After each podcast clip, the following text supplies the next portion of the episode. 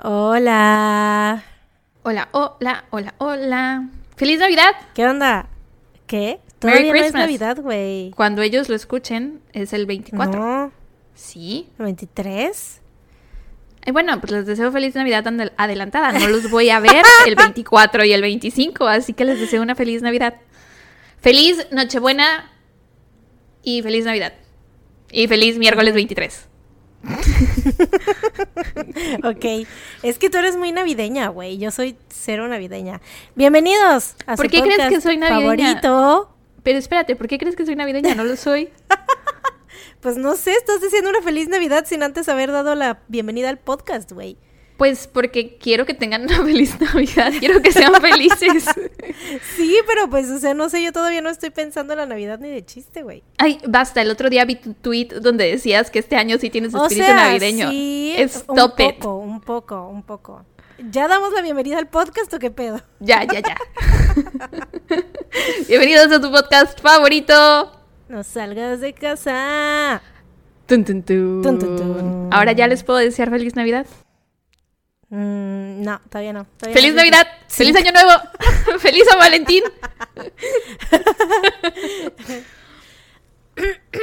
¿Sabes qué? Sí es- está bien, o sea, como que decir las cosas por adelantado, porque en cualquier momento. ¿Qué nos tal que me morir, muero? sí, exactamente. O sea, la neta, yo ya estoy desvariando, güey. Ya puede que mañana me muera. O sea, sé que soy muy dramática, güey. en realidad soy- todos nos podemos morir en cualquier momento. La más dramática. Sí, pero. Ah, Amigos, les cuento que estoy en peligro. Ay, no puede ser. súper, súper dramática, güey. Estoy en peligro. Este, ahorita me encuentro completamente aislada. Estoy, eh, pues, en cuarentena, ¿no? Entré en cuarentena porque tengo la posibilidad. Güey, sí, soy súper dramática. Eres muy dramática. Mariana se siente mal y tiene síntomas No, no me- de algo siquiera me que siento no tan mal, sabemos. güey. Tiene síntomas de algo que no sabemos si es gripe o si es COVID. Y hoy fue a hacerse la prueba. ¿Cómo te fue? Sí. ¿Fue la del Güey, hisopo estaba- donde te lo meten hasta el ojo casi casi? Ajá, sí, fue esa, güey. O sea, la neta, yo ya había escuchado de varias personas que se habían ido a hacer la prueba y así me habían dicho que es la chingadera, que duele y que no sé qué. Güey, a mí no me dolió, o sea, cero. Fíjate que una de mis hermanas también se hizo la prueba esa, ya se la ha hecho dos veces y dice que no le dolió tampoco. Y no lo puedo creer porque no. todo el mundo dice que, que les empiezan a llorar los ojos enseguida.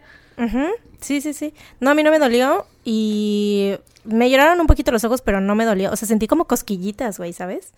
O sea, me sentí como, como cuando a la gente, eh, no sé, cuando subes a una montaña rusa y sientes así como, "Uah", y te gusta y quieres volver. Güey, yo neta, te lo juro, salí y quería que me la volvieran a hacer. Porque no sé por qué, güey. Siempre he sido esa clase de persona que, o sea, de chiquita, güey, me amenazaban. Ya ves cuando te decían, este, que te sentías mal y no querías tomarte los medicamentos y te decían, te vamos a llevar a que te inyecten. Y yo, sí, lléveme a que me inyecten. Porque me gustaba, me gustaba que me inyectaran, güey. Ok. ok. Pero sí tengo algunos síntomas, o sea, estoy como, o sea, no me siento mal ni nada. Estamos bien, estamos tranquilos. O sea, por favor, chéquense cómo empezó Mariana diciendo, ay, me voy a morir. Ay, estoy ya a un paso de la muerte. Igual y mañana ya no estoy. Ay, pobre de mí, me estoy muriendo. Es que, güey. Ah, no, la verdad es que no me siento tan mal. No es mi trabajo, güey. O sea, soy una drama queen hecha y derecha, güey. Obviamente, tengo primero que nada, buenos días, después hacer el drama, güey. Obviamente. No puedo contigo. Soy Pero bueno, ya, ya dejemos de hablar de COVID, por favor. Siento que Sí, está bien. es ¿Qué has hecho? ¿Cómo, este, ¿Cómo has estado? No, ¿qué has Bien. hecho? Borra, borra, borra el, Sí, el- que has hecho. que has ya. hecho no existe. Lo no me veas así, cancelamos. no me veas así. ¿Cómo has estado tú? He estado muy, bueno, no, en realidad no muy bien, pero he estado, eh, he estado, punto final. Te mentiría si dijera Es que estoy Como bien. bien, señoras, no, pues estamos, que ya es ganancia. Eh, ni tan ganancia. no, pero bien, bien, bien, este, existiendo, viviendo, sobreviviendo. Ujú. Oye, quiero hablar un poquito de la Navidad. O sea, yo sé que viste mi tweet de que a veces, eh, bueno, de que en Navidades pasadas, como que al principio me gustaba mucho la Navidad, luego ya no me gustaba. O sea, era súper, súper, hiper, mega Grinch, güey. Mi historia es la historia del Grinch, güey. Y ya estoy en la etapa del Grinch donde está volviendo a gustarle la Navidad, así. Ok. Donde, el- donde le empieza a brillar el corazoncito, así, más o menos. Help me, I'm feeling. Fíjate que a mí me está pasando al revés. Antes me gustaba mucho. O sea, antes hace, con tu tres años, tenía yo de que súper espíritu navideño. Esto es, o sea, 2018, 2019 y 2020 no he sentido el espíritu navideño para nada. Creo que este es el año en que menos lo he sentido, obviamente por las circunstancias. Este, pero sí, todavía ni siquiera sé qué voy a cenar. O sea, porque como soy vegana, tengo que ver yo misma lo de mi cena, porque mi mamá pues va a hacer de que la pierna o el pavo o lo que sea. Eh, tengo que ver yo lo de mi cena y este año, güey, si me hago una torta, ya es gane, güey. Si me hago una torta de frijoles, ya, con eso me doy por bien servida. Tengo cero espíritu navideño este año. Pues mira, fíjate que yo los últimos dos, tres años me la he pasado exactamente igual, güey. Y no me quejo para nada. O sea, me la he pasado comiendo pizza, viendo el Grinch o, y en mi cama y ya. Güey, O sea, pero que viendo veas el películas Grinch navideñas. en Navidad, eso es ser navideño. No sé por qué dices que no. Sí, sí, sí. O sea, pues por eso te digo, o sea, es como que ya ahora entiendo que, que eso es navideño, güey, ¿sabes? O sea, antes era como que, "Mm, el Grinch, no, es el Grinch, es odio la Navidad. Creías que Pero era no, el Navidad. Grinch. sí, pero no. Ya me di cuenta que no. Pero bueno, estamos hablando de la Navidad, ¿saben por qué? Porque este episodio, obviamente, no les hemos dicho, ya llevamos 10 horas hablando, pero no les hemos dicho que este episodio, bueno, ya lo vieron en el título, a lo mejor, a lo mejor no, este episodio es temático de Navidad. Tun, tun, tun. ¿Cómo sería el tun, tun, tun navideño?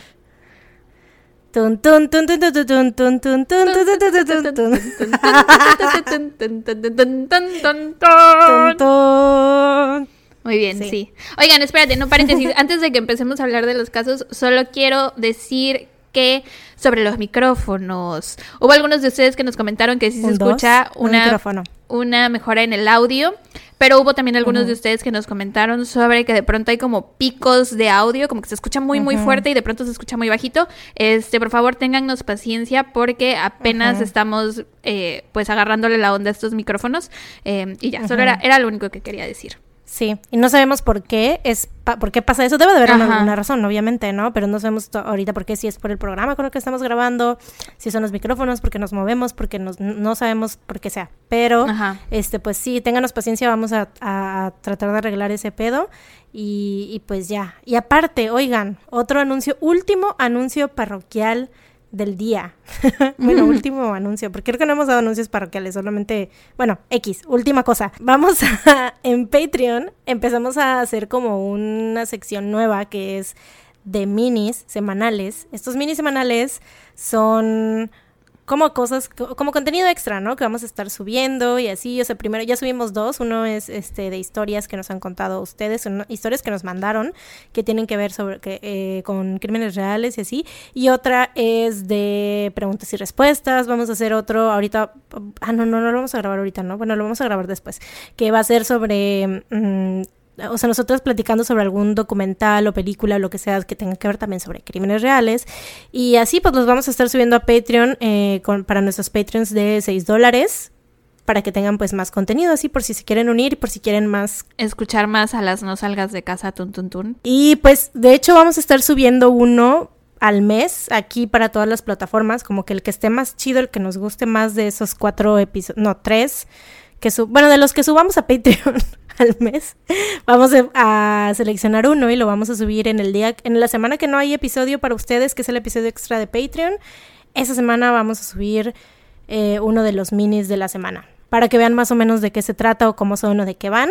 Este, y pues a ver si se animan para unirse a nuestro Patreon. Y si no, pues, pues ya, pues gracias por escucharnos. Tun, tun, tun. Bueno, pues como les decía, este episodio es temático navideño. Vamos a contar casos que hayan ocurrido en la época de Navidad, más o menos en la semana de Navidad. No sé cómo. ¿Qué? ¿Por qué te ríes, güey? ¿Por qué te da risa todo lo que yo digo?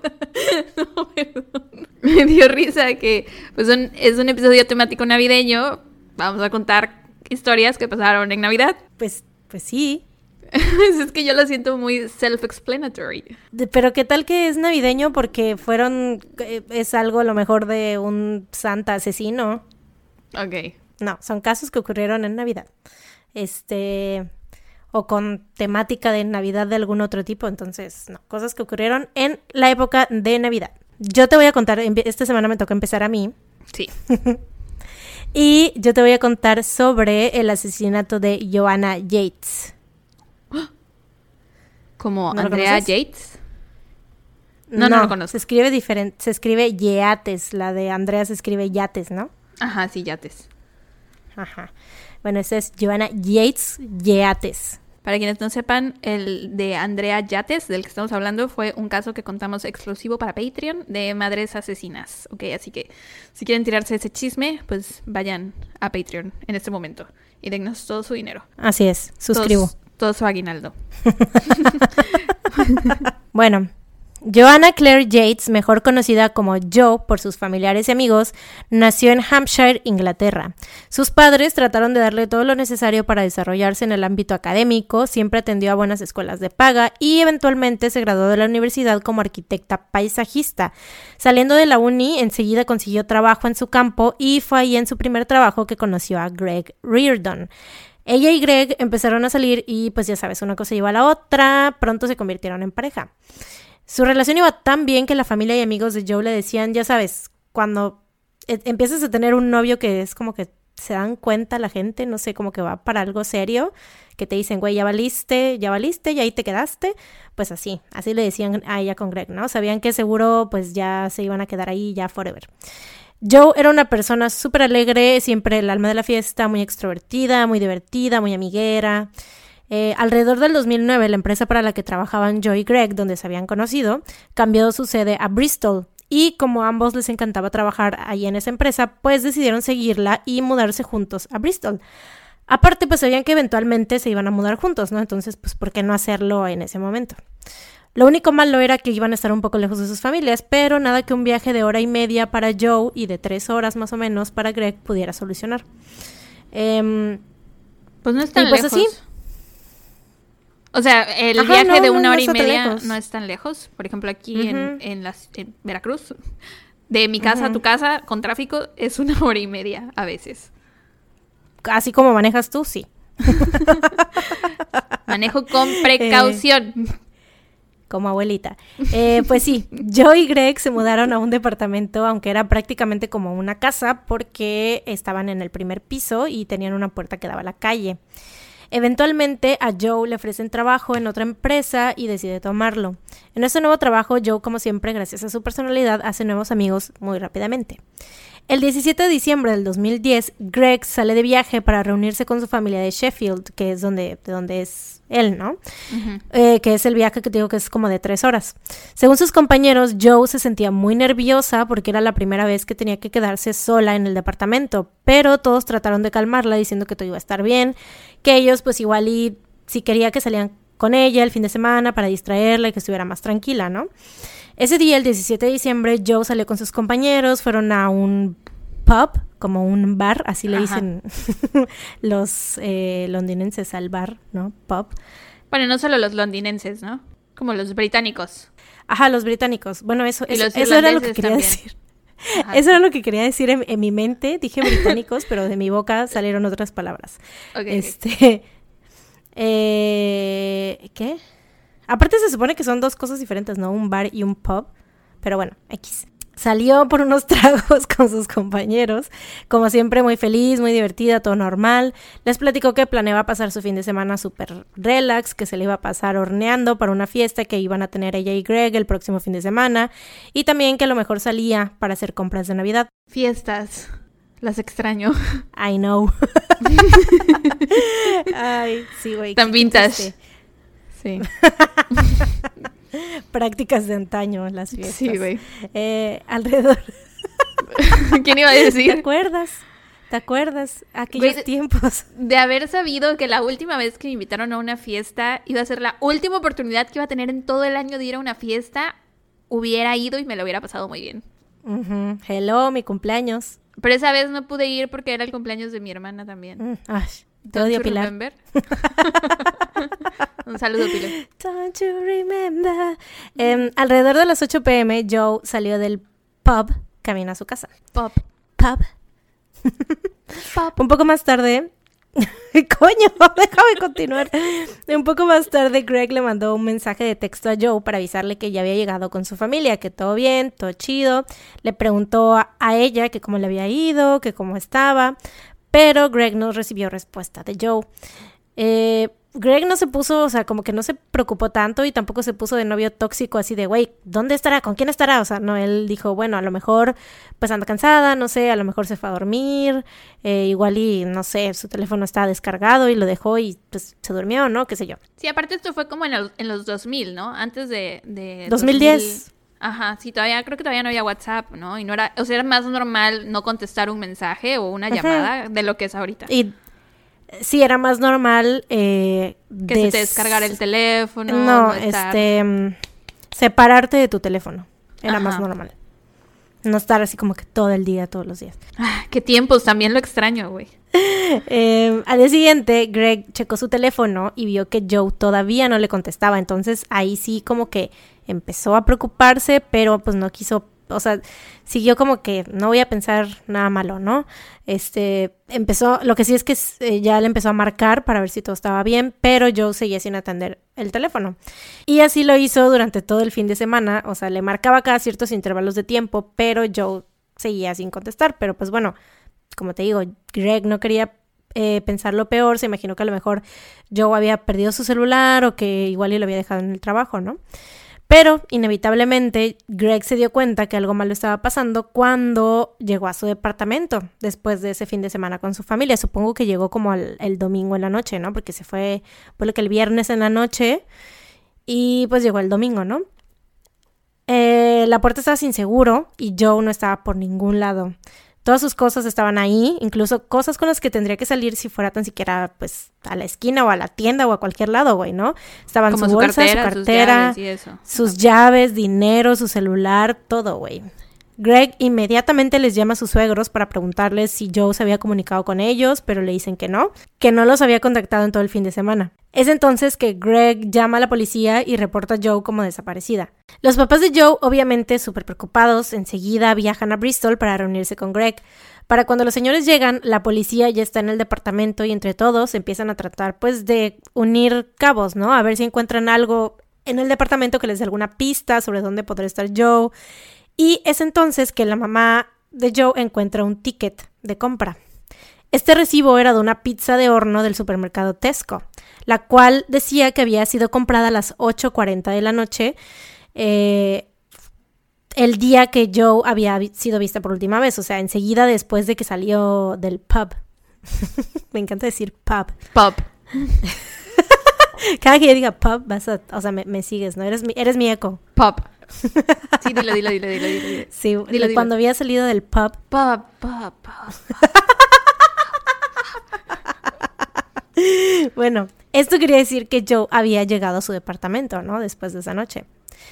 Después de esa noche, no, después de haber ido al pub. Pop, pop, pop, pop.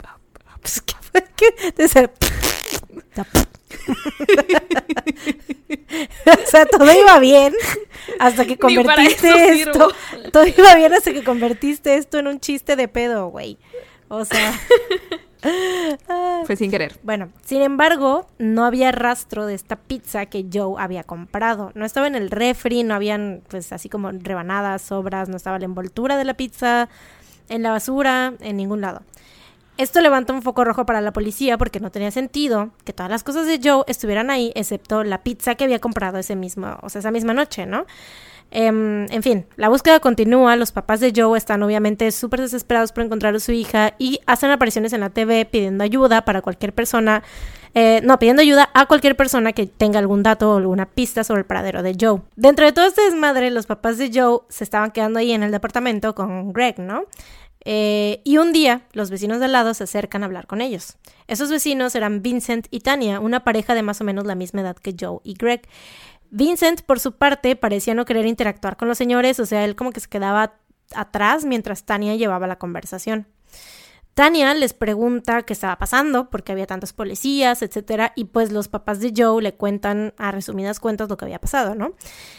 Tania, este, la vecina, les muestra su apoyo, les dice que cualquier cosa que necesiten, que ella iba a estar en su departamento, y la policía igual los interroga y Tania dice que ella pues ni siquiera había estado en su casa ese día, que había salido fuera de la ciudad a una fiesta navideña del trabajo, mientras que Vincent, su novio, se quedó en casa esperando a que ella le avisara para que fuera por ella, ¿no?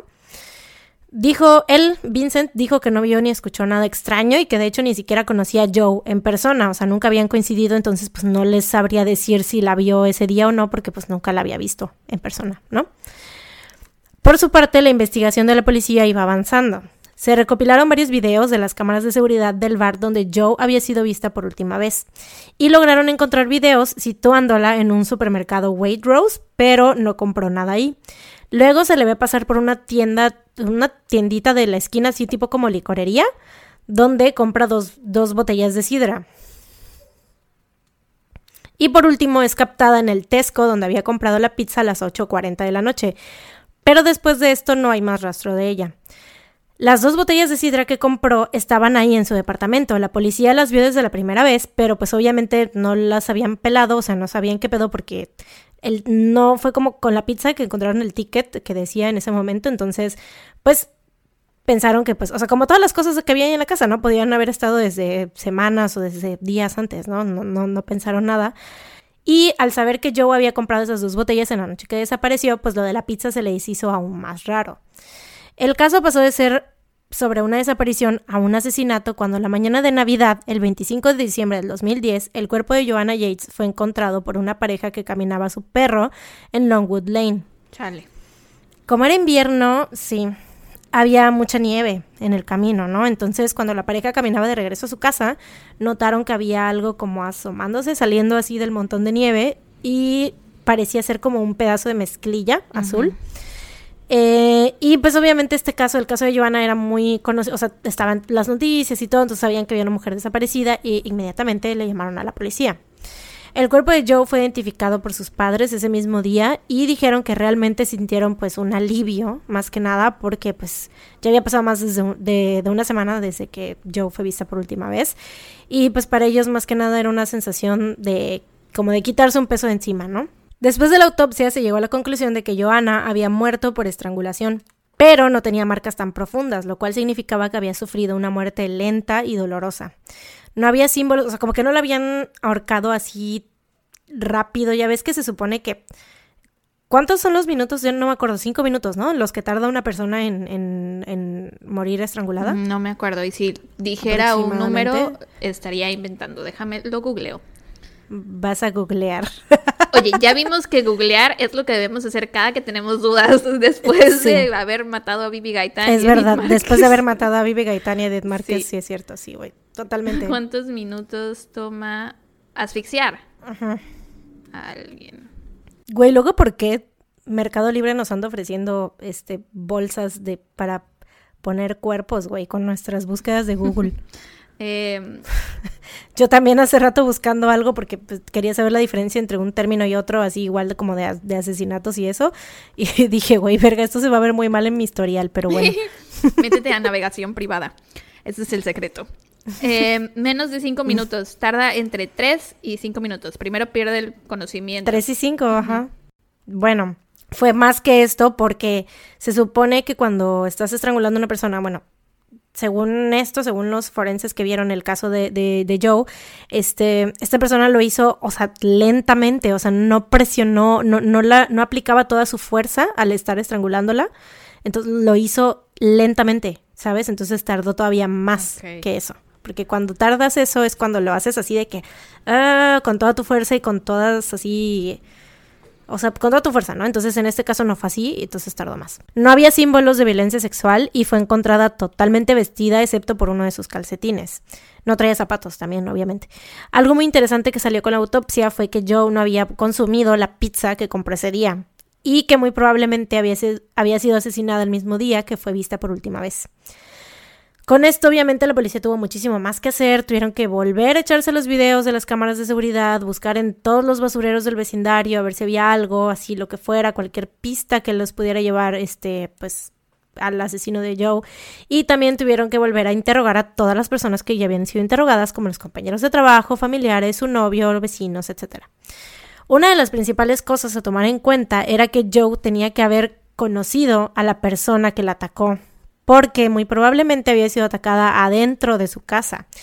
Y como no había señales de entrada forzada, esto quería decir que Joe había dejado entrar a su atacante porque lo conocía o que esta persona tenía llaves para entrar a su casa. Porque aparte los zapatos que ella usaba, este, los que había usado ese día, este, la noche que desapareció, estaban ahí en su casa. Su novio Greg encajaba en este perfil, obviamente, ¿no? Pues él la conocía y pues tenía llaves y todo, ¿no? Eh, pero la policía lo descartó muy rápidamente porque su familia confirmó que para el momento en que Joe desapareció ya estaba con ellos en Sheffield. Y supongo, yo supongo que no fue solamente por eso, o sea, mi, fuente dice que solamente fue por eso, pero yo quiero creer que tenían como más cosas, ¿no? Así como no sé, no nada más lo van a descartar por eso, ¿no? O sea, tuvieron que haber más cosas, igual y, pues no sé, su ADN no estaba, no sé, no sé, no sé. Bueno, pero también la coartada es muy importante, ¿no? Supongo a lo mejor que lo vieron en, ya ves, en los, este, mm, en las cámaras de seguridad de las eh, casetas, a lo mejor, no sé si ajá, de ese tipo, entonces a lo mejor el, su carro, sus, mm, este, su matrícula, todo eso salía, a lo mejor, no sé, ¿no? Qué sé yo. Sin embargo, había otra persona que encajaba con este perfil, el encargado de los departamentos, Christopher Jeffries. Jeffries era un hombre muy solitario, súper antisocial, se la pasaba encerrado en su departamento, que estaba de hecho en ese mismo edificio, pero en la parte de arriba, y cuando llegaba a interactuar con las personas como que las hacía sentir raras, o sea, no era, no era bueno para las relaciones así de, de personas, ¿no? No tenía amigos, se mantenía muy alejado de la tecnología, escuchaba la radio y tenía como que VHS y una maquinita de VHS y un como tipo, ni siquiera una tele, era como un monitorcillo viejo donde veía VHS, güey. o sea, demasiado, demasiado viejito vintage. Este, su coartada era también que, pues, que estaba solo en su departamento. Entonces, pues no había como nadie podía corroborar que, que estuviera él ahí, ¿no? ¿no? No había nada para que que pudiera, o sea, que se pudiera comprobar su coartada, ¿no? Además, esa misma mañana había hablado con Greg y sabía que iba a viajar a Sheffield, o sea, le dijo, ¿no? O sea, se, vieron, se toparon, yo qué sé. Le dijo, ah, sí, al rato me voy a ir a Sheffield. Entonces sabía que Joe iba a estar sola. Por último, tenía llaves, por lo que fácilmente pudo haber entrado al departamento de Joe y Greg. Bueno, con todo esto, obviamente la policía sospecha mucho de él y aparte la prensa, güey, la prensa literal ya lo estaban acusando, ya lo tenían así como totalmente culpable y así de que viejo, pervertido, asesino, horrible, no sé qué. O sea, horrible, ¿no? ¿Cuántos años tenía? Tenía como sesenta y tantos años, güey. Setenta, por ahí. El 30 de diciembre a las 7 de la mañana, Christopher Jeffries es arrestado y llevado a la estación de policía. Poco después, los detectives encargados del caso reciben una llamada de uno de los vecinos. Era Vincent, el que, ¿te acuerdas que te dije que su novia y él vivían en el departamento enfrente de ellos?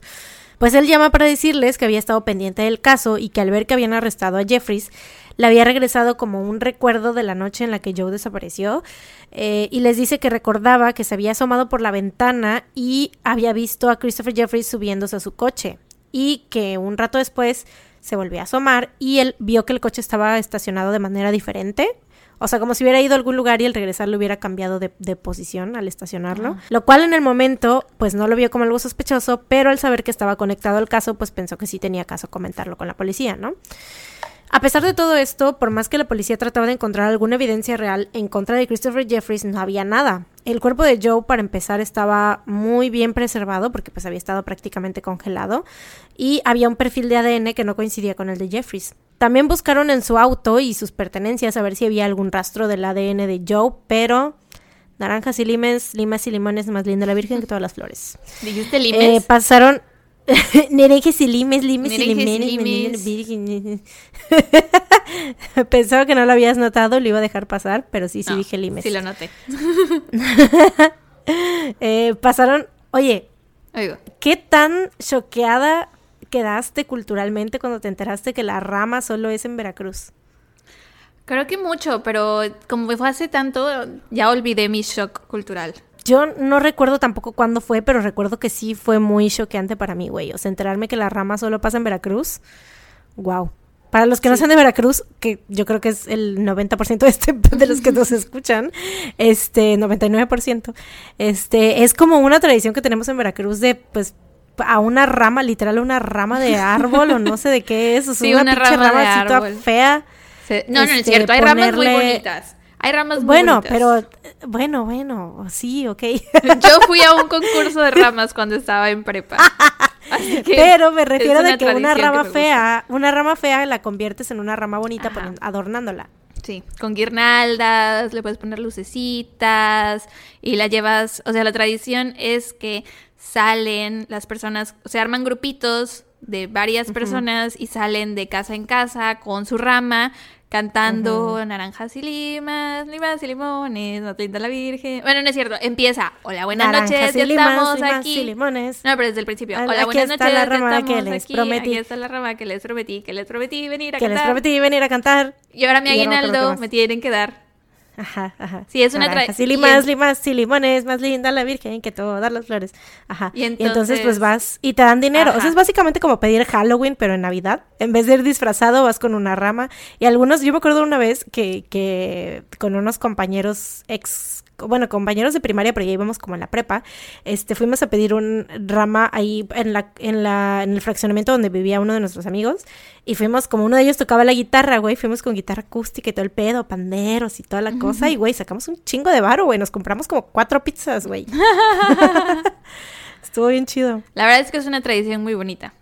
Además que debo admitir que cuando pasa la gente por aquí cantando la rama, yo me hago la muerta. Aquí no vive nadie. Se apagan todas las luces y nadie sale. A la bestia. Sí, güey, sí, por coda. Sí. Bueno, total. Naranjas y limes. Naranjas y limas, limes y limones. Eh, pasaron 48 horas desde el arresto de Christopher y como en el Reino Unido tienen una ley que los obliga a dejar ir a los sospechosos si no han encontrado evidencia en su contra en ese periodo de tiempo, pues tuvieron que dejarlo ir, aunque seguían pensando que era la persona más sospechosa. Solo porque escuchaba la radio y veía VHS. Y porque sí se veía como un señor creepy, güey. O sea, real, cuando le hacían entrevistas y cuando le preguntaban cosas, era como que muy, muy raro. O sea, era una persona muy rara, güey, ¿sabes? O sea, como no sabía interactuar con las personas.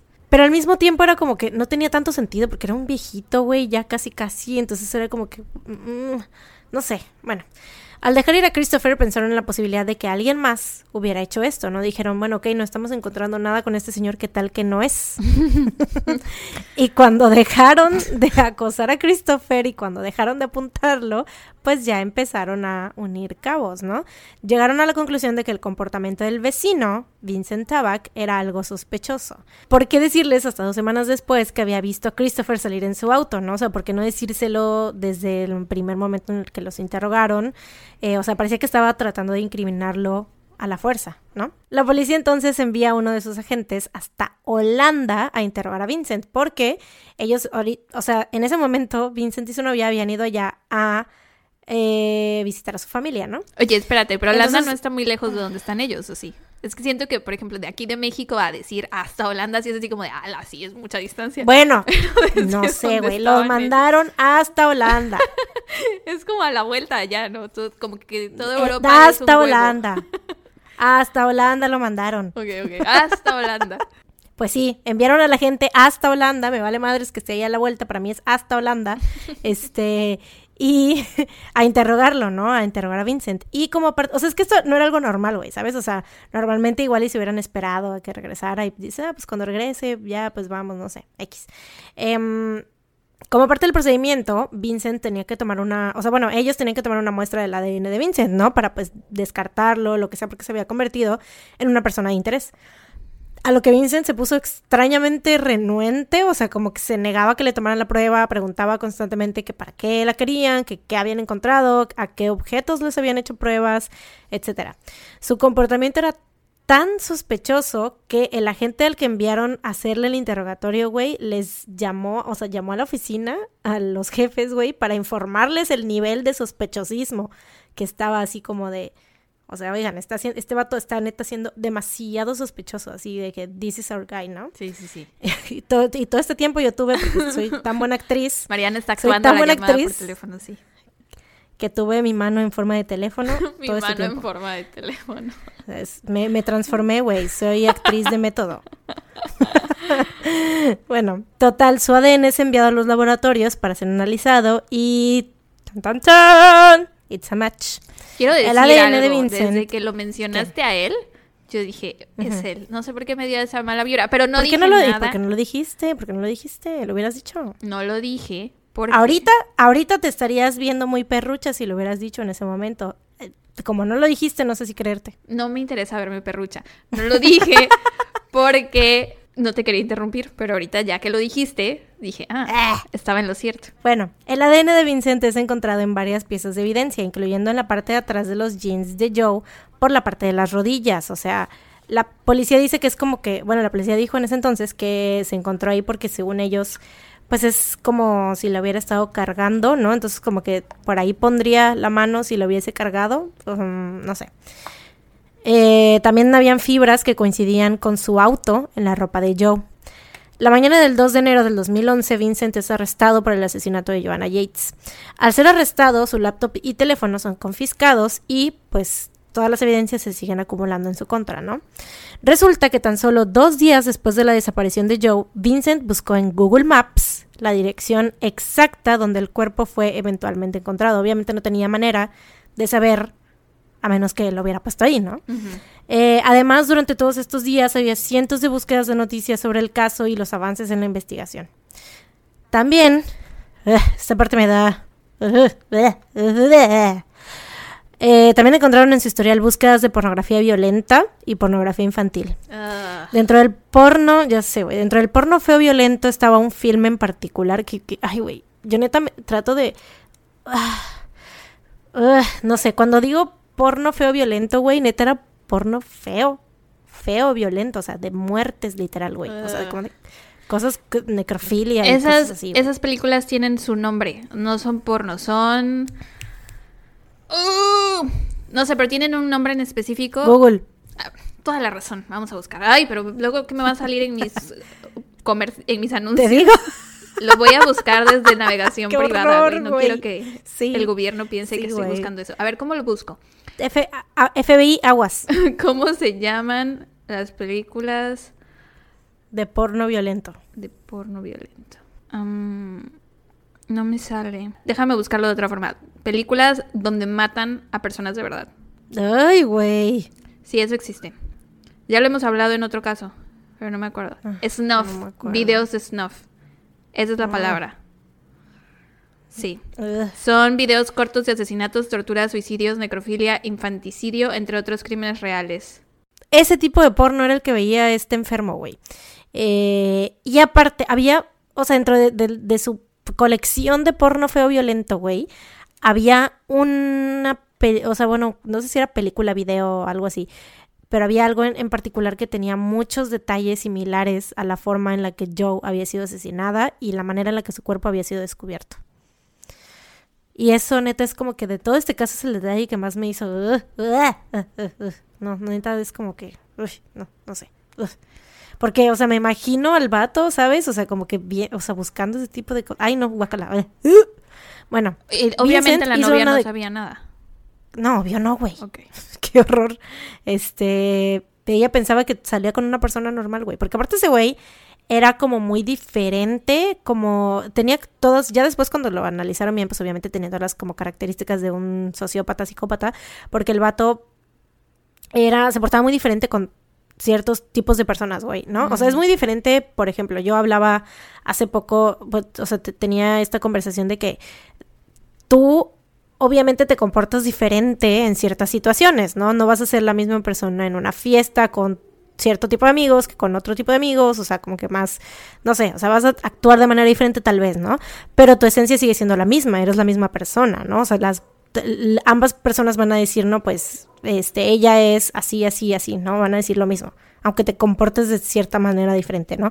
Pero este vato sí era otra persona completamente, o sea, con su familia y amigos, y la gente de Holanda era como súper callado, todo el mundo lo conocía como súper tímido, que no, o sea, no hablaba casi, no sé qué, y con sus compañeros de trabajo de Bristol era súper como que todos decían, no, este vato es súper, este, bromista y súper así como que muy, eh, no sé, muy vivillo, ¿no?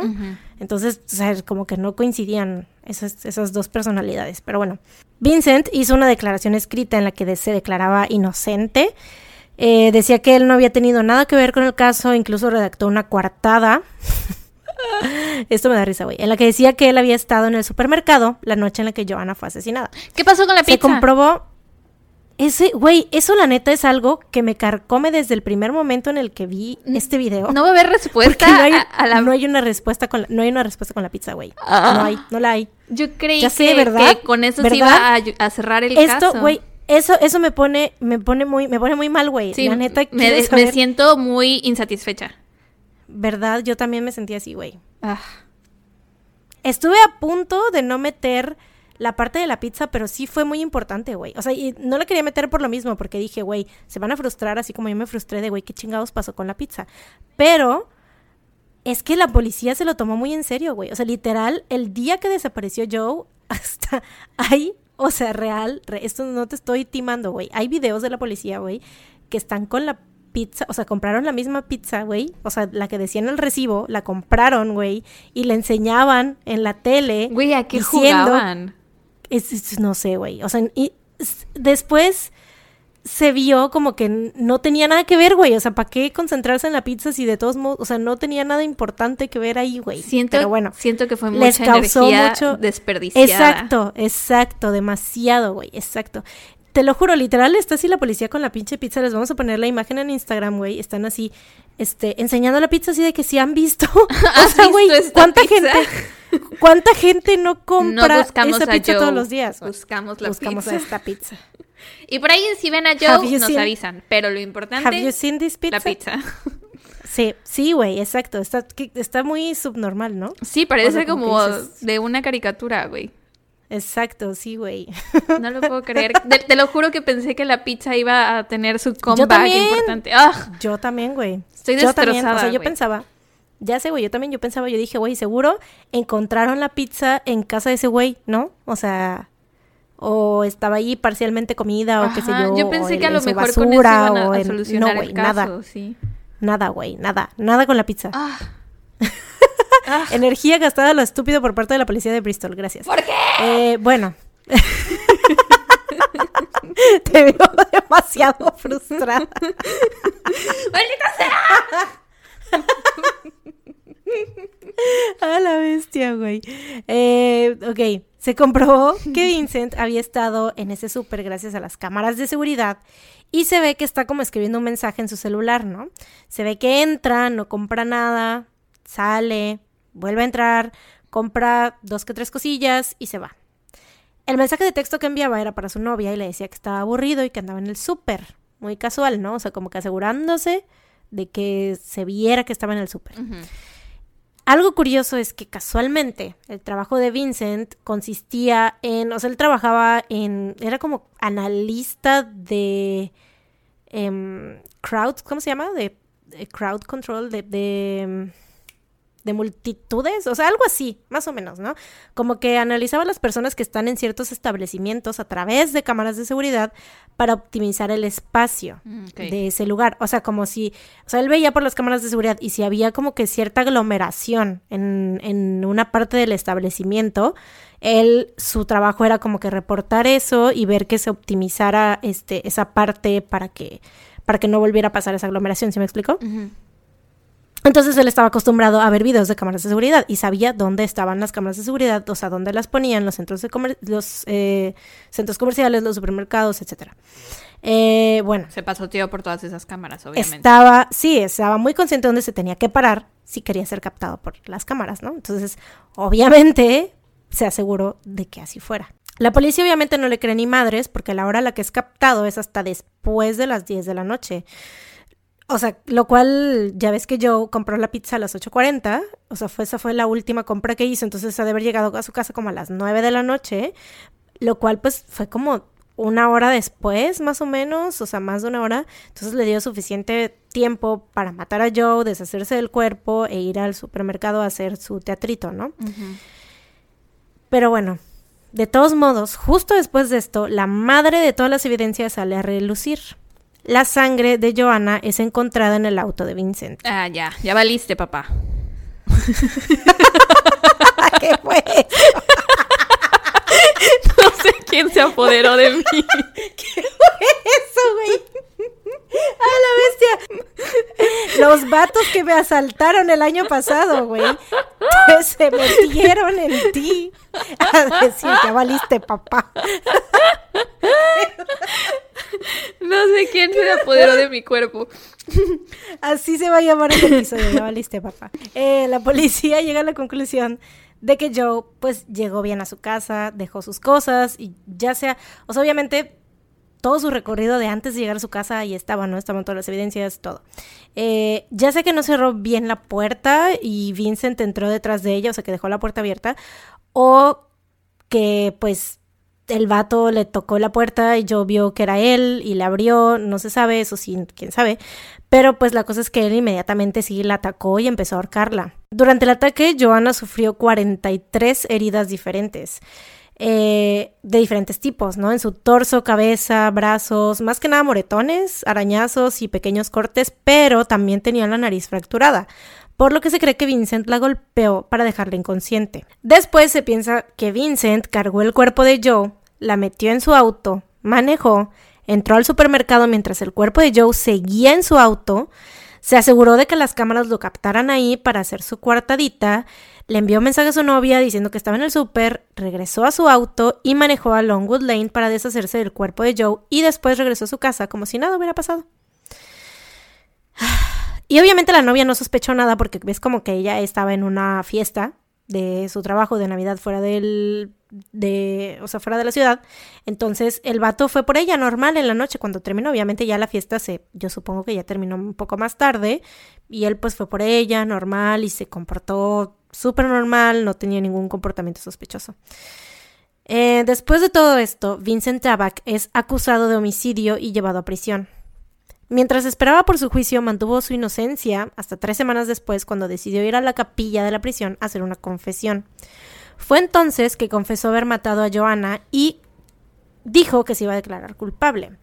Pero usó muy bien sus palabras. Dijo, I killed y no I murdered. A lo mejor esto no tiene sentido, o sea, de que usa una palabra en vez de la otra, pero sí, o sea, sí, realmente sí lo tiene, porque al decir kill, o sea, es como que se libra de toda premeditación y parte de la culpa. Porque esto sucede cuando una persona no tiene la intención de matar. O sea, quiere decir que estabas como lastimando, como si estuvieras en una pelea o algo y las cosas se elevaron y ya mataste, ¿no? Eh, pero no querías llegar a la muerte. O sea, como que fue un accidente, ¿no? Y al usar la palabra murder, o sea, asesinar, esto sí quiere decir que lo estás haciendo a propósito, con saña, ¿no? O sea, esta es la diferencia entre homicidio involuntario y homicidio doloso.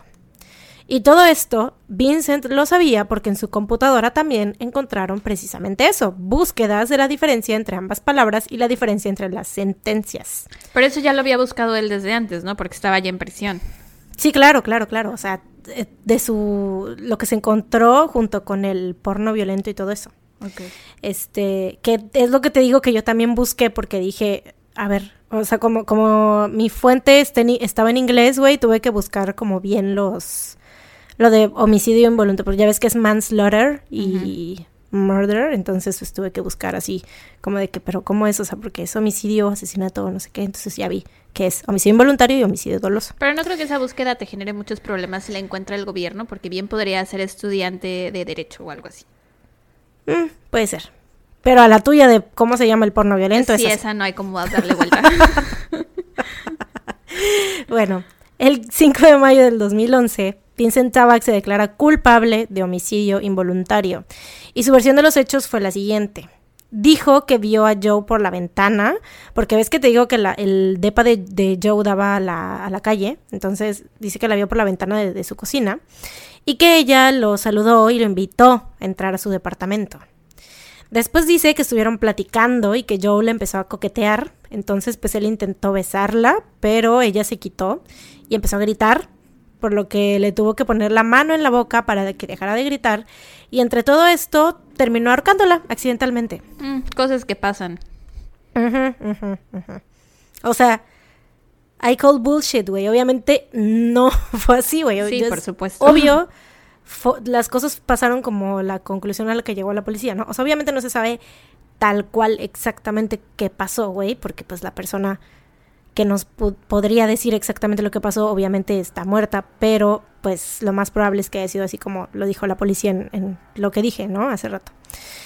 Después de dos días y medio de deliberación, el jurado lo declara culpable de homicidio, no involuntario, o sea, homicidio nada más, y es sentenciado a vida en prisión con un mínimo de 20 años. Pero el jurado dejó en claro que no saldrá de, pis- de- de prisión, que no saldrá de prisión, ya que piensan que Vincent Tabak era un asesino serial en potencia cometiendo su primer crimen, y que si se hubiera salido con la suya, están casi seguros de que lo hubiera hecho de nuevo. Esto es Y muy esa similar. es la historia del asesinato de Joanna Yates y se parece un chingo a un caso que yo había Sí, y también era de un de que vivían en De el mismo vecino. departamento. ¿Verdad? Sí. ¡Tun, tun, tun! Episodio temático. ya sé. Yo igual cuando lo, cuando, o sea, cuando lo investigué y lo, lo armé, dije, no mames, esto es, Es muy parecido. Lauren Giddings, el asesinato de Lauren Giddings all over again por Steven, Steven Mac, no sé qué chingados, cómo se llama ese imbécil, ya no me acuerdo, Steven. ¿En qué, ¿En qué episodio fue para decirles? Vamos a checar rápidamente. El episodio Alguien piensa en el caballo. Ese episodio. Sí, es... Y desde que empezaste, o sea, ya sé que me vas a decir, lo hubieras dicho desde el principio porque te hubieras visto muy perrucha, pero desde que empezaste a decir que era el, vecino y eso también pensé en wow. Y ahorita que dijiste esto de que podía ser asesino serial en potencia, a ese güey de ese caso le dijeron Lo exactamente mismo. lo mismo, ¿no? Ujú, Ya sé, güey. Por eso escogí este caso, porque dije, no o sea, cuando terminé de, de ver, que por cierto, mi fuente fue una de tus fuentes confiables, que es el canal de Eleanor Neal. Entonces, este, cuando terminé de ver el video, porque dije yo, a ver, o sea, ya la había seleccionado, ya había seleccionado el caso, o sea, bueno, tenía varios casos, ¿no? Porque quedamos en que íbamos a hacer de temática navideña, ¿no? Entonces, había seleccionado, tenía como dos, tres casos. Y este fue el primero que vi, o sea, busqué en YouTube, busqué un artículo y todo, vi cómo había sido. Busco el video, bueno, busqué en YouTube, ¿no? Así el nombre, y me sale el video de Eleanor Neal, lo vi y cuando lo terminé fue así de, no, lo tengo que contar porque se parece un chingo al, al de Lauren Giddings y dije, no mames, o sea, o sea me gustó como que, Sí, las to- o sea, todas las, sí, güey, sí, todo lo que tenía el caso. Y así es, Pues muy bien, muy interesante. gracias. Está muy loco, ¿no? pudra muchos años en la Por cárcel, supuesto, ¿no? güey. Y tiene una cara de loco que, mira, la neta, o sea, sé que estoy haciendo lo mismo que la policía y la gente le hizo a Christopher Jeffries, ¿no? De, Que de- escuchaba la radio de y no tenía juzgar, amigos. de juzgar a un libro por su portada, pero ahora que sabemos que este vato fue, ya se me permite decir que, que tiene una cara de loco asesino maldito que no puede con ella, güey, en serio. Pero, pero culero, güey, así feo, es feo como la mierda y es, se ve loco psicópata, güey, en serio. Pues es que, oye, y aparte por la pornografía infantil que se encontró en su computadora, no lo... Ah, por supuesto. ¿No lo procesaron también por no eso? lo procesaron, pero es que, o sea, ya está em, con lo de la vida en prisión y tiene lo de los 20 años, pero tiene la policía tiene la evidencia por si se le llega a hacer una pela- por si se le ocurre, Ah, por si todo Pedir. tienen, eh, tienen ese as bajo la manga de que, ah, ok, pues va, te van otros años ahí por la pornografía infantil y así. Sí, sí, sí, porque eso es gravísimo tienen esos- también. Sí, tienen esos cargos ahí guardaditos por si se le llega, o sea, por si cualquier, por cualquier cosa, pero de todos modos, o sea, fue como que el, juez dijo, no, este vato no sale. Nunca. Eh, el caso que te voy a contar yo es muy corto. Bueno, siempre, sé que siempre digo cuando un caso es corto y a la mera resulta que no es corto, pero este sí va a ser corto. Y te voy a hablar sobre la masacre de Covina. Bruce Jeffrey Pardo nació en 1963, era un tipo muy inteligente, trabajaba para la NASA. Siento que es como un tema recurrente en los tipos que agarro de casos, siempre trabajan Ajá. para la NASA, no sé por Qué qué. pedo. Pero, ¿cuántos más? O sea, este, el de madres asesinas y qué otro.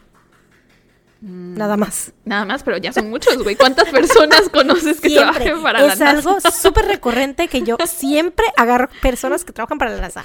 Dos. Siempre. ok. Ajá, trabajaba para la NASA en el laboratorio de propulsión a chorro en la cañada cerca de Los Ángeles.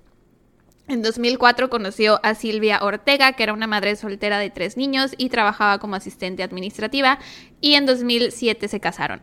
Su matrimonio, por lo que parece, era un matrimonio feliz, a pesar de que el güey, o sea, cuando alguien tiene hijos, si te casas con esa persona, pues lo lógico es que, pues es como si te estuvieras casando con sus hijos, o sea, no de esa forma, pero es como si los estuvieras adoptando como si fueran tus hijos, ¿no? Porque son parte de la persona a la que amas, con la que te vas a casar, ¿no?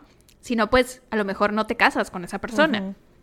Bueno, este güey se casó con Silvia, pero por lo que entendí, el trato que tenían era así de sí, nos vamos a casar, nos vamos a mudar juntos y yo te voy a procurar a ti, Silvia, pero eh, tú procuras a tus tres hijos. O sea, esos niños no son míos, no los quiero ver, no pienso atenderlos. O sea, pueden vivir en mi casa, podemos vivir juntos, pero yo no me voy a hacer responsable de ellos. No me pidas que los cuide, no me pidas que sea como su papá, porque no.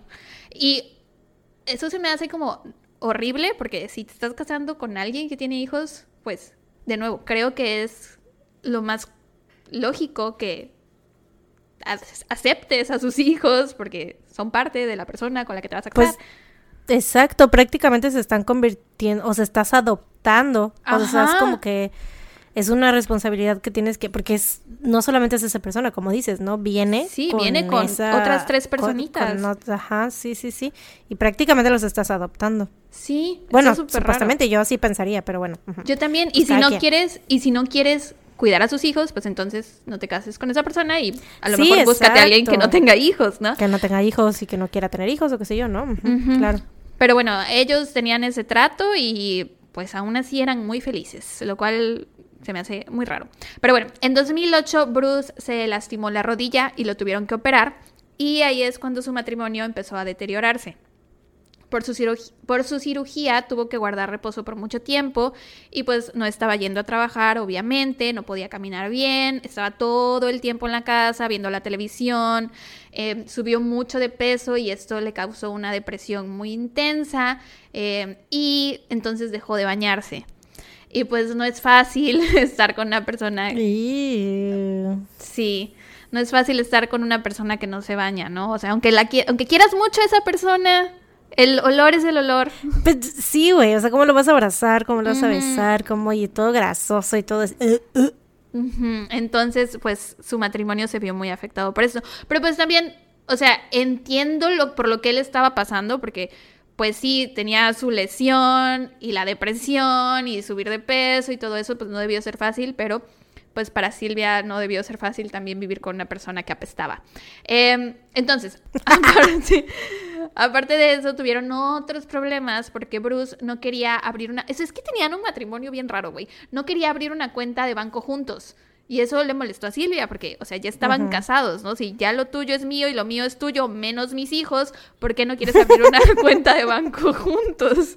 O sea, entiendo lo de los hijos, lo entiendo, pero... Todo menos mis hijos. Ajá. Y o sea, y no era como que Silvia quisiera abrir la cuenta de banco juntos para agarrar su dinero, para gastar mucho o lo que fuera, porque pues ella tenía su propio trabajo con el que mantenía a sus tres hijos y pues aparte los papás de ella tenían su propio negocio y les iba súper bien. Entonces no era de que quiero una cuenta de banco juntos para gastarme todo tu dinero. Era más bien de somos un matrimonio, estas son las cosas que hacen los matrimonios, ¿por qué no quieres? ¿Qué es lo que tienes que ocultar? Sí, aparte pues como de para formar un mejor historial crediticio, ¿no? Y que, o sea, juntar, unir fuerzas. Yo sí lo veo. Y aparte también por cuando se realizan los pagos es más fácil si son las si son cosas de la casa que están comprando juntos pues es más fácil que el dinero esté junto a me tienes que pagar esto me tienes que dar esto o sea. Claro aparte pues yo creo que si no funciona pues lo cancelas y ya no no es como que la gran cosa. Em, pero bueno resulta que Bruce sí tenía un gran gran secreto que le ocultaba a Silvia. Tun tun tun. Sí el güey tenía un hijo de una relación pasada. ¡Tun, tun, tun. Escándala. Sí, sí, sí. En el 99 o en el 2000, que era cuando Bruce tenía como 37 años más o menos, tuvo un hijo con una mujer llamada Elena, que era su novia de aquel entonces. El niño se llamaba Matthew y cuando tenía 13 meses de edad, o sea, era un bebé todavía. Eh, se suponía que Bruce lo estaba cuidando, o sea, estaban en la casa, esta Elena no, no, estaba en la casa, estaba él solo con el niño, y se suponía que él lo estaba cuidando, pero en realidad el vato estaba clavadísimo viendo la tele y no estaba pelando al niño, y el niño se cayó a la alberca, güey. De un año y un mes. O sea, para empezar, ¿cómo chingados llegó a la alberca? Si él estaba adentro de la casa viendo la tele, ¿qué tan descuidado tienes que ser con tu hijo para que salga de la casa a la alberca? Em, y tan chiquito, güey, aparte, esos, los niños de esa edad no se les quita el ojo de encima, güey. O sea, y aparte que tenía todas las puertas de su casa abiertas o cómo salió a donde sea que estuviera la, la no sé, no sé. El punto es que eh, eh, Matthew estuvo en la alberca quién sabe cuánto tiempo, porque Bruce ni cuenta se había dado hasta que Elena llegó a la casa, güey, y encontró al bebé tirado en la alberca así sin moverse, sin nada. Lo llevaron corriendo al médico y pues este accidente lo afectó muchísimo. Eh, afortunadamente Matthew sobrevivió, pero quedó con paraplegia y con daño cerebral permanente. Güey, yo pensé que sí se había muerto, güey. O sea, prácticamente, porque no manches, o sea, todo el, ¿cuánto tiempo?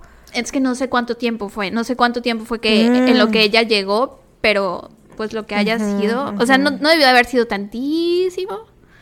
O sea, mejor no voy a especular sobre cuánto tiempo es porque no tengo idea. sí, eh, pero yo supongo que sí, exacto. Como dices, no haber sido tanto porque pues, si se hubiera muerto, o sea, sí, se hubiera ahogado. Los pulmones se le llenan, sí, güey, claro. Pero no inventes, aún así, ay, no, qué feo, güey. Ya sé, güey. Em, después de esto, Elena y Bruce se separaron. Obviamente, Elena ya nunca volvió a saber de él. Y pues Bruce nunca le dijo a Silvia nada de esto. Ella no sabía que tenía un hijo ni sobre su horrible negligencia como padre.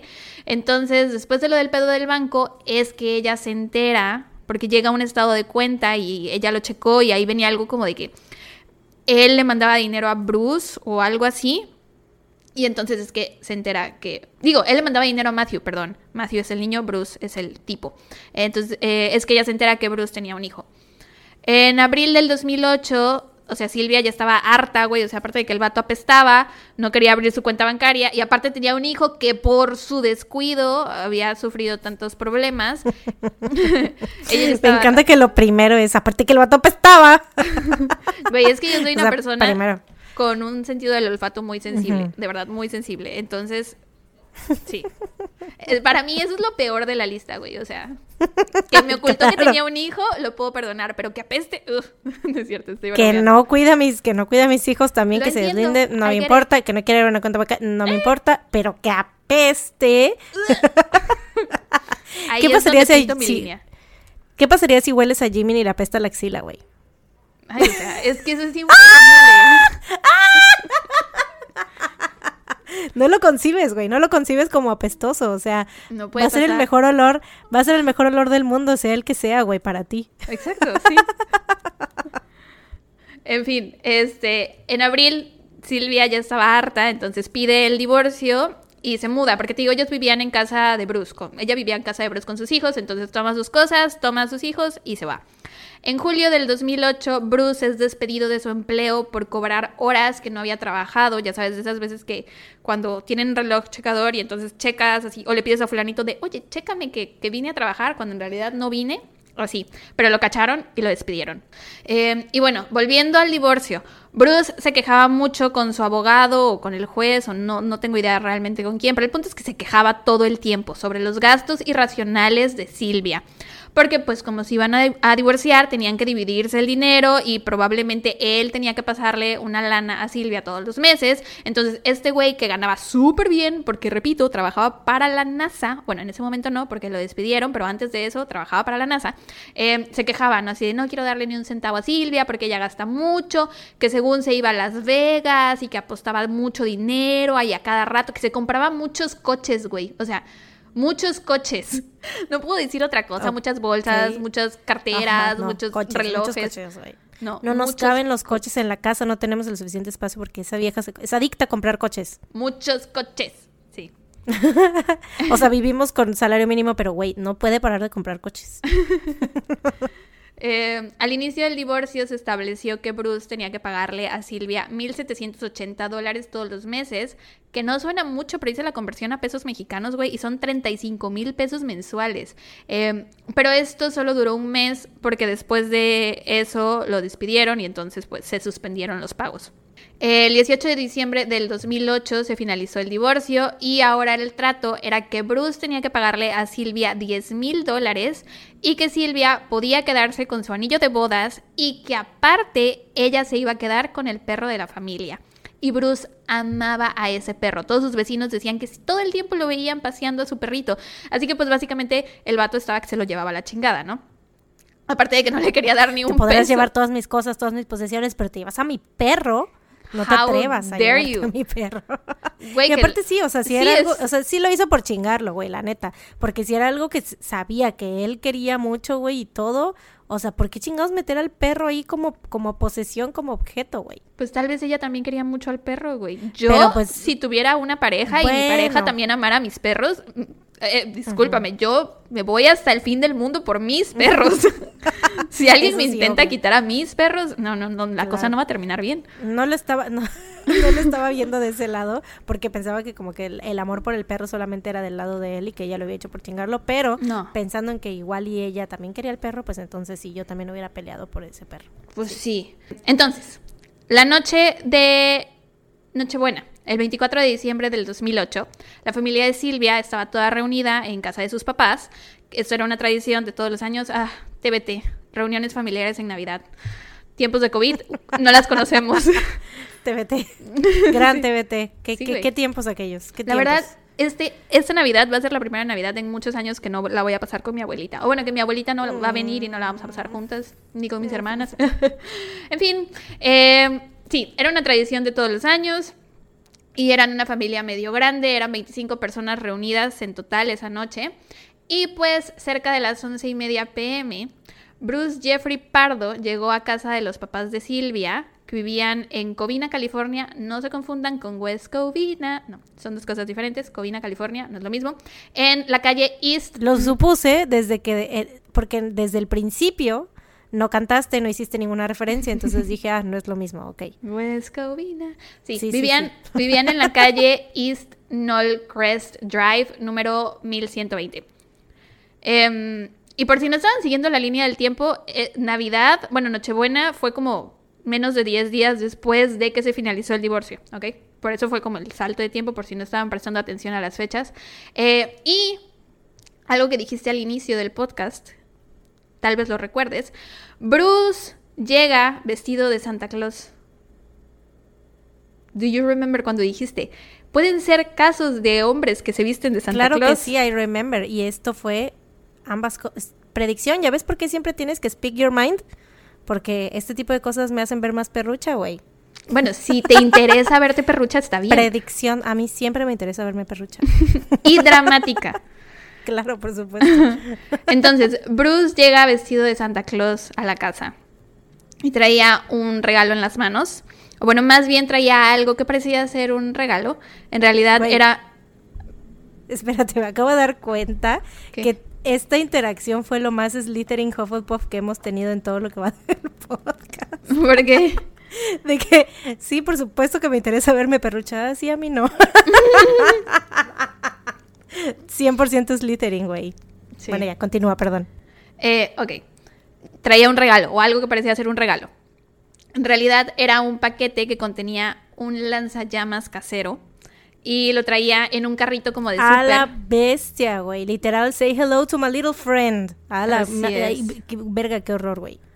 Eh, y también dentro de este paquete venían dos pistolas semiautomáticas calibre 9 mm y aparte él traía a la mano otras dos pistolas iguales. Entonces, llegó, tocó la puerta y una de las sobrinas de Silvia, una niña de 8 añitos que se llamaba. Katrina Józef Polski, corrió a la puerta. Una vez que abrió, gritó muy entusiasmada, ¡Es Santa! Mm. Y- No, güey, ¿por qué?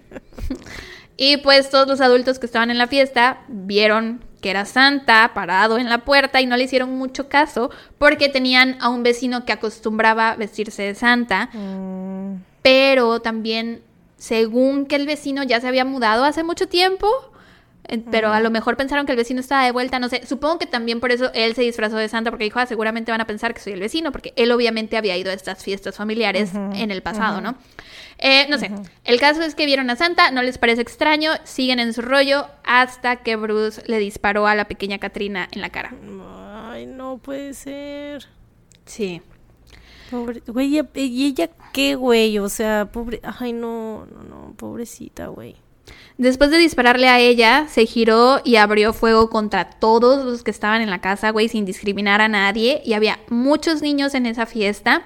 Eh, pero sí, el güey empezó a disparar como si no hubiera un mañana. Keep in mind que llevaba cuatro pistolas más adelante la policía determinó que Pardo le había disparado a algunas de las víctimas como en modo ejecución, o sea que los obligó a arrodillarse y después les disparó en la cabeza. Eh, los que pudieron escaparon, una de las personas que lograron escapar fue Leticia Józef Polski, que es una de las hermanas de Silvia, mamá de la niña que abrió la puerta, y pues ella corrió de la casa y se fue a casa de uno de los vecinos y llamó al 911. La llamada está en YouTube si la quieren escuchar, pero pues está muy fea porque pues obviamente está súper alterada.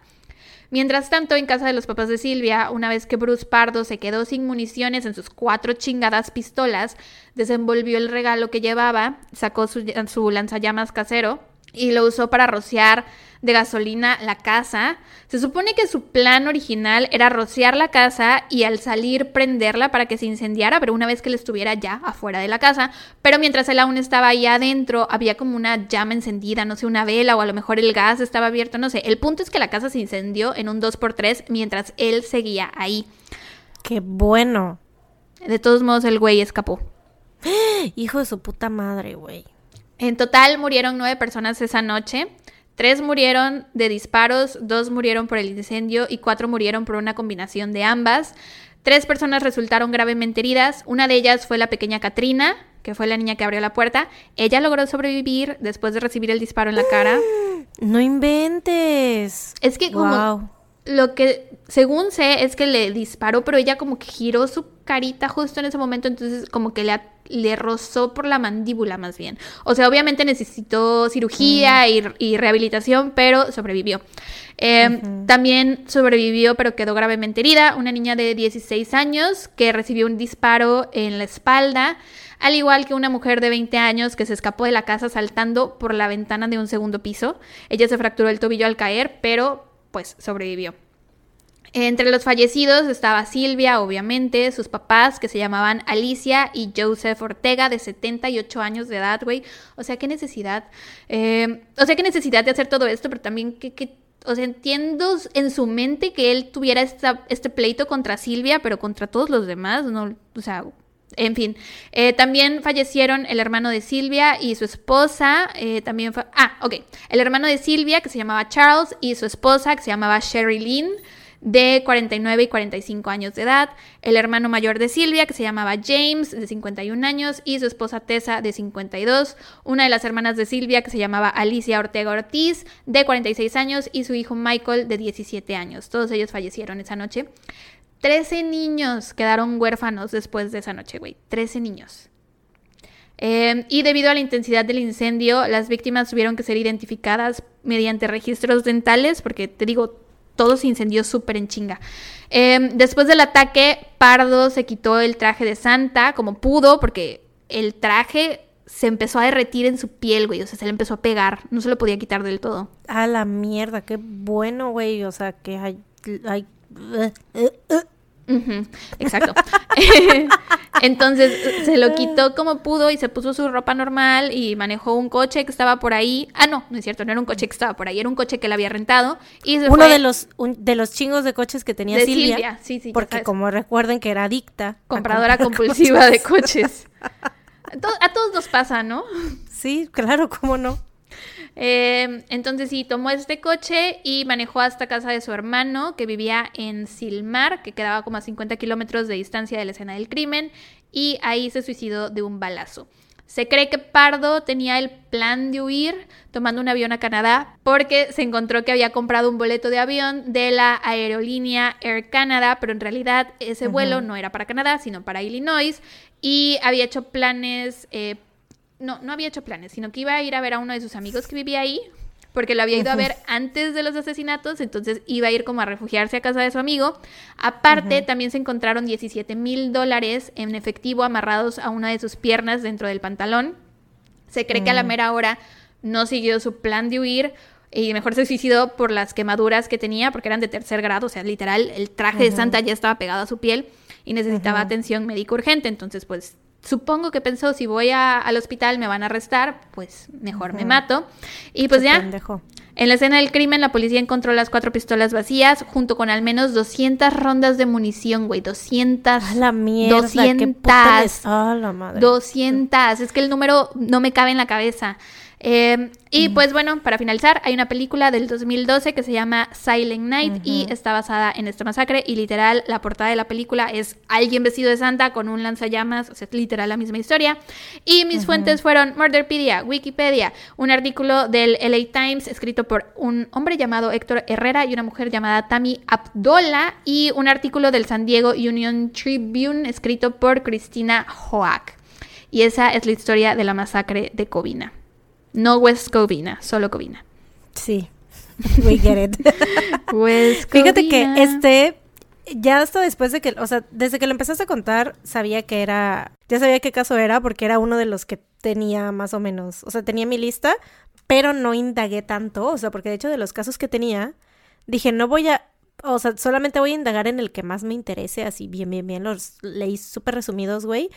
Y dije, porque seguramente, obviamente, pues Sara va a agarrar alguno de estos otros que yo no elija, güey, porque pues qué tantos casos hay que ocurran en Navidad, ¿no?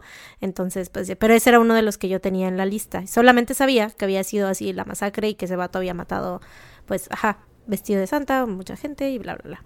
En fin, eso fue todo. Dame tu dato feliz. O recomendación Mm. feliz. O whatever. Recomendación feliz.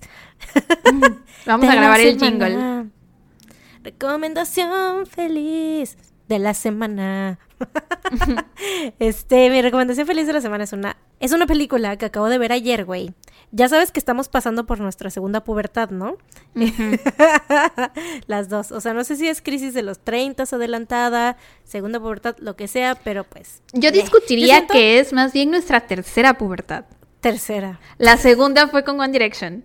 Ya no estábamos en edad cuando Mira, One Direction. yo siento que ahorita, en este momento de nuestras vidas, es porque ya estamos llegando a la edad en la que ya nos vale madre los gustos que tengamos si son de cierta edad o no, ¿sabes? O sea, como que ya decimos, güey, no existe esto de Pero que eso eso, también les nos- gusta solo a los adolescentes, eso les gusta solo a X personas, o sea, vaya Pero eso nos pasó también con One Direction. Eso era gusto de adolescentes y aún así estábamos muy orgullosas de que nos gustara One Direction. O sea, por eso es la tercera pubertad entonces. Sí, sí, sí. A mí me dejó de importar lo que la gente pensaba de mis gustos cuando One Direction llegó a mi vida. Efectivamente, ahí fue cuando dije ya. Yo desde hace ya más, más tiempo, güey, porque cuando antes ya ves que yo me creía así muy la rockera punk y así súper ruda y la chingada y ay, yo no escucho Britney Spears, güey, qué pedo, no sé qué. y, o ¿Alguna sea, vez tenía- dijiste que no escuchabas Britney? How dare you cuando cantabas Paulina. Rubio conmigo? O en tu mente era menos vergonzoso que la gente supiera que escuchabas a Paulina más bien, Rubio no, que a más Britney? bien no era como que no escuchara, sino era como que no los tenía en mi iPod. ¿Sabes? Ah, o sea, las borraba de mi iPod, las borraba, o sea, mi iPod tenía pura música así de que rock, este, rock and roll, jazz. Son dos cosas diferentes, rock y rock and roll, tenías ambas. Por eso dije rock, rock and roll, jazz, blues, punk, así, puras cosas así, güey, ¿sabes? Punk rock, emo, lo que sea. Este, bueno, total, ya después de eso, ya como co- por la prepa o no sé por cuándo, ya cuando empezó, empecé a escuchar mucho reggaetón, güey, ya fue como que, güey, pues X, ya todos los géneros. pues, YOLO. Güey, ¿qué importa, güey? ¿Qué importa? Podré verme ruda y punk y lo que sea y estar escuchando Maluma, güey. ¿Qué- ¿Cuál es el pedo? O sea, no hay pedo, ¿no? Y bueno, ya, pero bueno, pasando a lo que te decía, que estamos Todo ese nuestra- proceso mental también es muy Slytherin de tu parte. Sí, ya sé. En una segunda, tercera pubertad, este... La película que te voy a recomendar se llama, es una película navideña, como súper de adolescentes, güey, pero tiene un, tiene varios mensajes muy chidos, güey, la neta, o sea, del amor y de, ya sabes, de más que nada del amor. Muchos. Se llama, sí, se llama Let It Snow, o creo que en español le pusieron Blanca Navidad, no sé. ¿Es Pero con Kiernan Shipka? Sí, es la que es con Kiernan Chipka. Sale, este, ella sale, mm, bueno, que yo conozca, creo que solo a ella. Y a la señora que es la maestra en School of Rock, la que dice Steven X. No me acuerdo. Solo por, por eso siempre es para mí es muy icónica. Icónica. Me iconoca. sí, tiene forma de cono, ¿no? Es icónica. Este, y sale el güey que es el mejor amigo de Tom Holland en, en las secuelas de Spider, en secuelas. ¿Qué? ¿Por qué dije secuelas? en, las, en las películas de Spider-Man. Bueno, X, la cosa es que trata como que son varias historias de amor de adolescentes, o sea, no tan adolescentes porque ya están como pasando a la universidad, no, sí son adolescentes, pasando a la universidad, este, y pues no sé, o sea, hay, hay una escena muy chida que es como una, la- como de las representaciones más chidas que yo he visto del amor de como cuando estás conociendo a alguien y te vas, te, te tienes que pues que aventar porque no sabes qué va a pasar, o sea, se cuenta que están, porque obviamente todo esto pasa en Navidad, ¿no? Bueno, el 24, el 24 de diciembre, ¿no? Este, y son dos chavos, te digo, son varias historias así como por separado y al final como que todas se unen, pero este, en una de estas historias es un chavo y una chava y están, se están conociendo, ¿no? O sea, es el primer Esto no- no son spoilers. Como que... No, no, no. Ok. Esa es una escena que me, que me gustó mucho y que cuando la vean van a decir, ah, se van a acordar de mí si es que la ven. Este, entonces ellos están conociendo y están así como que se están gustando y eso. Y entonces se hace cuenta que se, se, eh, se suben a un... Porque todo es nieve, ¿no? Es en Estados Unidos, no sé en qué... Es un pueblillo, ¿no? Pero todo está lleno de nieve y la chingada. Y entonces ellos se suben como a uno de esos, este, ¿cómo se llaman los slides? Las ¿Trineos? este, ándale, trineo. Qué pocha, güey. Este, se suben a un trineo y pues la chava le dice así como de que, ay, qué pedo, pero, o sea, es que me da miedo, no sé qué, y él así de, pues, ya, si pasa algo malo o algo bueno, pues ya, qué pedo, ¿no? Pues hay que aventarnos. Entonces, es como una analogía súper literal, súper chida de como, de cuando conoces a alguien y literal te tienes que aventar y decir, güey, pues puede que me vaya bien, puede que me vaya mal, pero pues así es el amor, ¿no? O sea, tienes que aventarte. El mundo es de los aventados, chico. Así es. Entonces, pues está chida y aparte tiene como que al final igual este reflexiones padres así sobre pues el amor y la amistad, también sobre la amistad y todo eso, porque no todas las historias así son de amor tal cual, hay una historia de amistad muy chida y así. Está es como. Love, Out, Love Actually, pero de morritos. de morritos y con tema de Navidad. Love Actually es navideña. ¿Ah, sí? ¿No ah, sí, cierto? Sí, sí, sí. Sí, sí, sí, ya me acordé, ya me acordé, ya me acordé, no me acordaba que era en Navidad, sí, sí, sí. Ah, pues hay una, es, es muy parecido, como la historia que te digo de este chava que, que de los que se suben al trineo es parecida a la de Hugh Grant con la, La con la secretaria. chava, la secretaria, algo así, más o menos, pero not, not quite. Pero bueno, o sea, véanla, si quieren, está chida, está bonita, está en Netflix, aparte, es original de Netflix. Muy bien. Y ya, ¿cuál es, cuál es la tuya? Mi recomendación Bueno, dato iba, recomendación. Iba a ser Love Actually. Es una ¿En de mis serio? películas, sí, es una de mis películas navideñas favoritas. El cerebro has done it again. Temático, temático navideño. Sí, justo hoy estaba pensando, ¿qué debería recomendar hoy? Y estaba entre dos películas, porque, o sea, es que hay muchas películas navideñas que me gustan mucho, pero ya sé. Estaba, una de ellas que consideré seriamente fue Santa Cláusula, güey. Creo que es de mis películas navideñas, es de las mejores que existen, güey. Es buenísima. Es que sí, es muy buena, güey. Yo creo buena. que de ese tipo, bueno, ahorita que termines de dar tu recomendación, que termines de hablar de, habla primero de Love Actually y después ahorita al final hacemos como un pequeño espacio para hablar de nuestras películas navideñas favoritas, así que aguántennos. Ok, van a ser hartas recomendaciones el día de hoy. Sí. Este, Love Actually es una de mis películas navideñas favoritas. Eh, si la ven, o sea, si no la han visto, véanla, pero si la ven, tengan en mente que se grabó hace muchos años. Hay muchos mensajes que son muy terribles en esa película, muchas cosas horribles. eh, pero sí cuenta varias historias de amor, amistad, eh. ¿cómo se llama? Pares, padres, hijos, como parentales. Em, Familiares. Familiares, ajá, sí. em, y tiene un excelente elenco. Hugh Grant, beso de chef, de verdad, Hugh Grant es una. eh, bueno, en su época, en sus En mejores años, entonces, güey. ajá, era demasiado guapo. Hugh Grant de Notting Hill, güey. es sea, hermoso, hermoso. Ah, sí. Bellísimo, güey. Entonces, sí, Aparte sale Hugh Grant. su acento, güey, a la bestia. Sale Hugh Grant, sale Emma, Emma Thompson, eh, sale ay, Alan Rickman. Keira Knightley. Kira Knightley, Alan Rickman, sale este güey de, de, The Walking, Walking Dead. Dead. Eh, sale el niño es que, no envejece. famosa su es- la, la escena de que sale con los Con los carteles, y- que esa es otra de los digo, mensajes horribles de la película. Sí. Es uno de los peores mensajes. Este, pero bueno, sí, sale este niño que no envejece, que hace de Peter Pan en Once Upon a Time, que no me acuerdo de su nombre. Sale este hombre que se me estaba olvidando su, no- su, su nombre en este momento. No, el otro. El donde sea que estés te voy a encontrar y te voy a matar. Ah, Liam Neeson. Liam Neeson, se me estaba olvidando su nombre, sí. Tiene muy, muy buen elenco, la verdad, se las recomiendo mucho. Aparte, es navideña, está súper ligerita. Como son muchas historias, se te pasan muy rápido. Y si la ven con la mentalidad de que se grabó hace mucho tiempo, o sea, para verla tengo que desconectar mi feminismo para disfrutarla. Sí, Como que tengo que, que De desconectar hecho, a güey. muchas partes morales de mí. Justo la parte de... Ay, también sale este güey el Hobbit. ¿Cómo se llama el güey del Hobbit? Que también hace el Watson del nuevo Sherlock. Martin Freeman. Martin Freeman, exactamente. Martin Freeman. Sale Martin Freeman. Pero bueno, ¿cuáles son tus otras películas favoritas navideñas? Que siempre, las que siempre ves. Así, yo la que siempre veo es el Grinch, ya les dije, o sea, es mi tradición. Literal, cada 25, todos los 25 ver el Grinch, sí o sí. Y me gusta mucho el regalo prometido, güey. Así como tú dijiste Santa Cláusula, para mí, eh, mi Santa Cláusula es el regalo prometido. Ok. Pero, pero para mí, siento que mi Santa Cláusula, digo, Santa Cláusula no es mi regalo prometido. Para mí, mi pobre angelito 1 es mi regalo prometido. Mm. Esa es como Es la es película que por también excelencia. mi- sí, es que también mi pobre angelito, güey. Es que hay O sea, demasiadas muy yo- buenas. eh, Sí, güey. Yo recuerdo haber visto, o sea, en mi infancia, es lo que más me remonta a mi infancia, güey, porque el Grinch ya fue más para acá, o sea, ya le empecé a tomar como este, o sea, de, de que fuera una tra- tra- traducción, iba a decir, una tradición, este, ya más, más, más ruquilla, güey, pero cuando estaba morrita, güey, siempre en el canal 5 pasaban las de mi pobre angelito, güey, y entonces siempre las veía, güey. Y Titanic, güey. Extrañamente, para mí, a mí Titanic me recuerda a Navidad. A mí Harry Potter me recuerda a Navidad.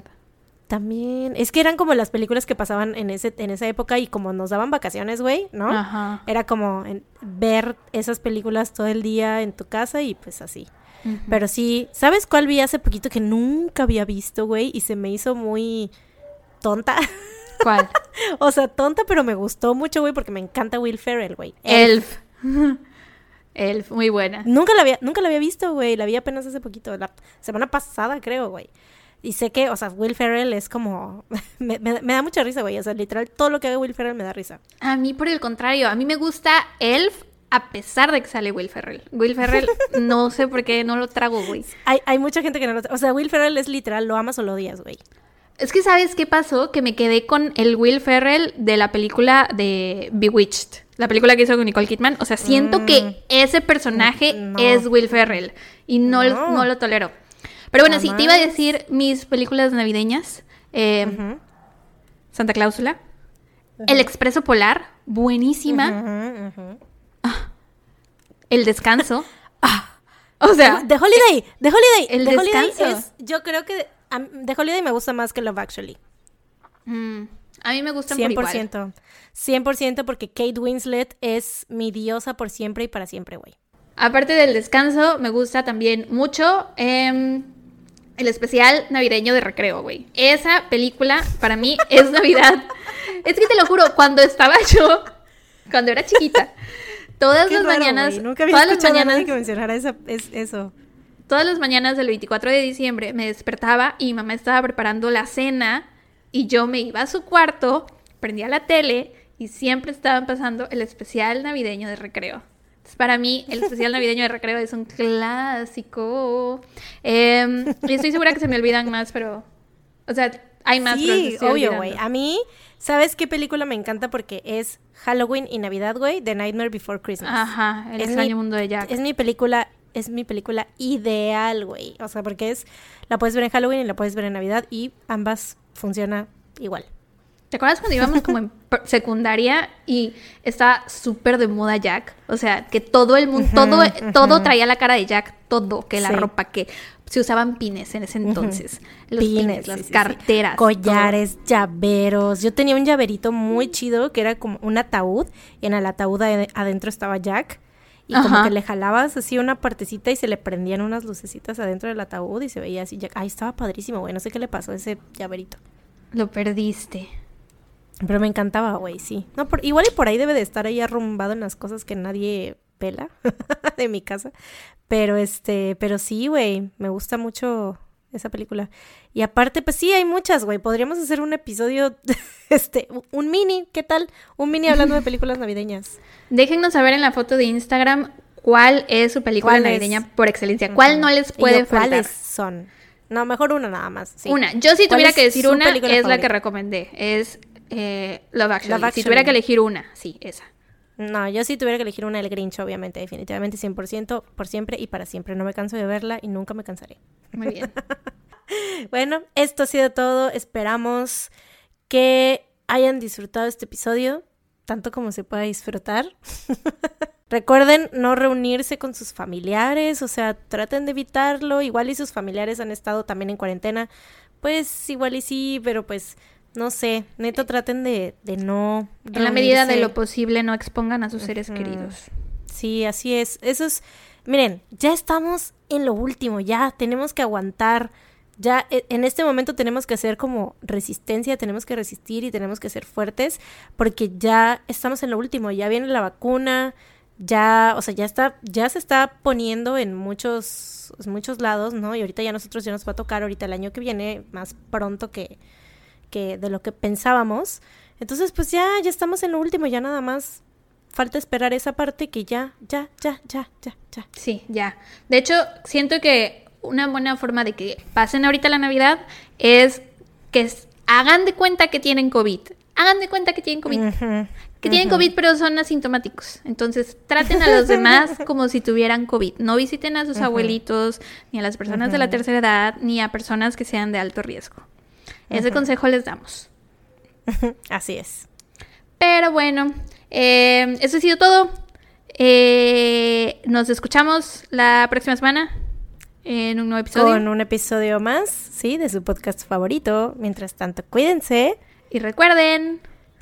No salgan, de casa. No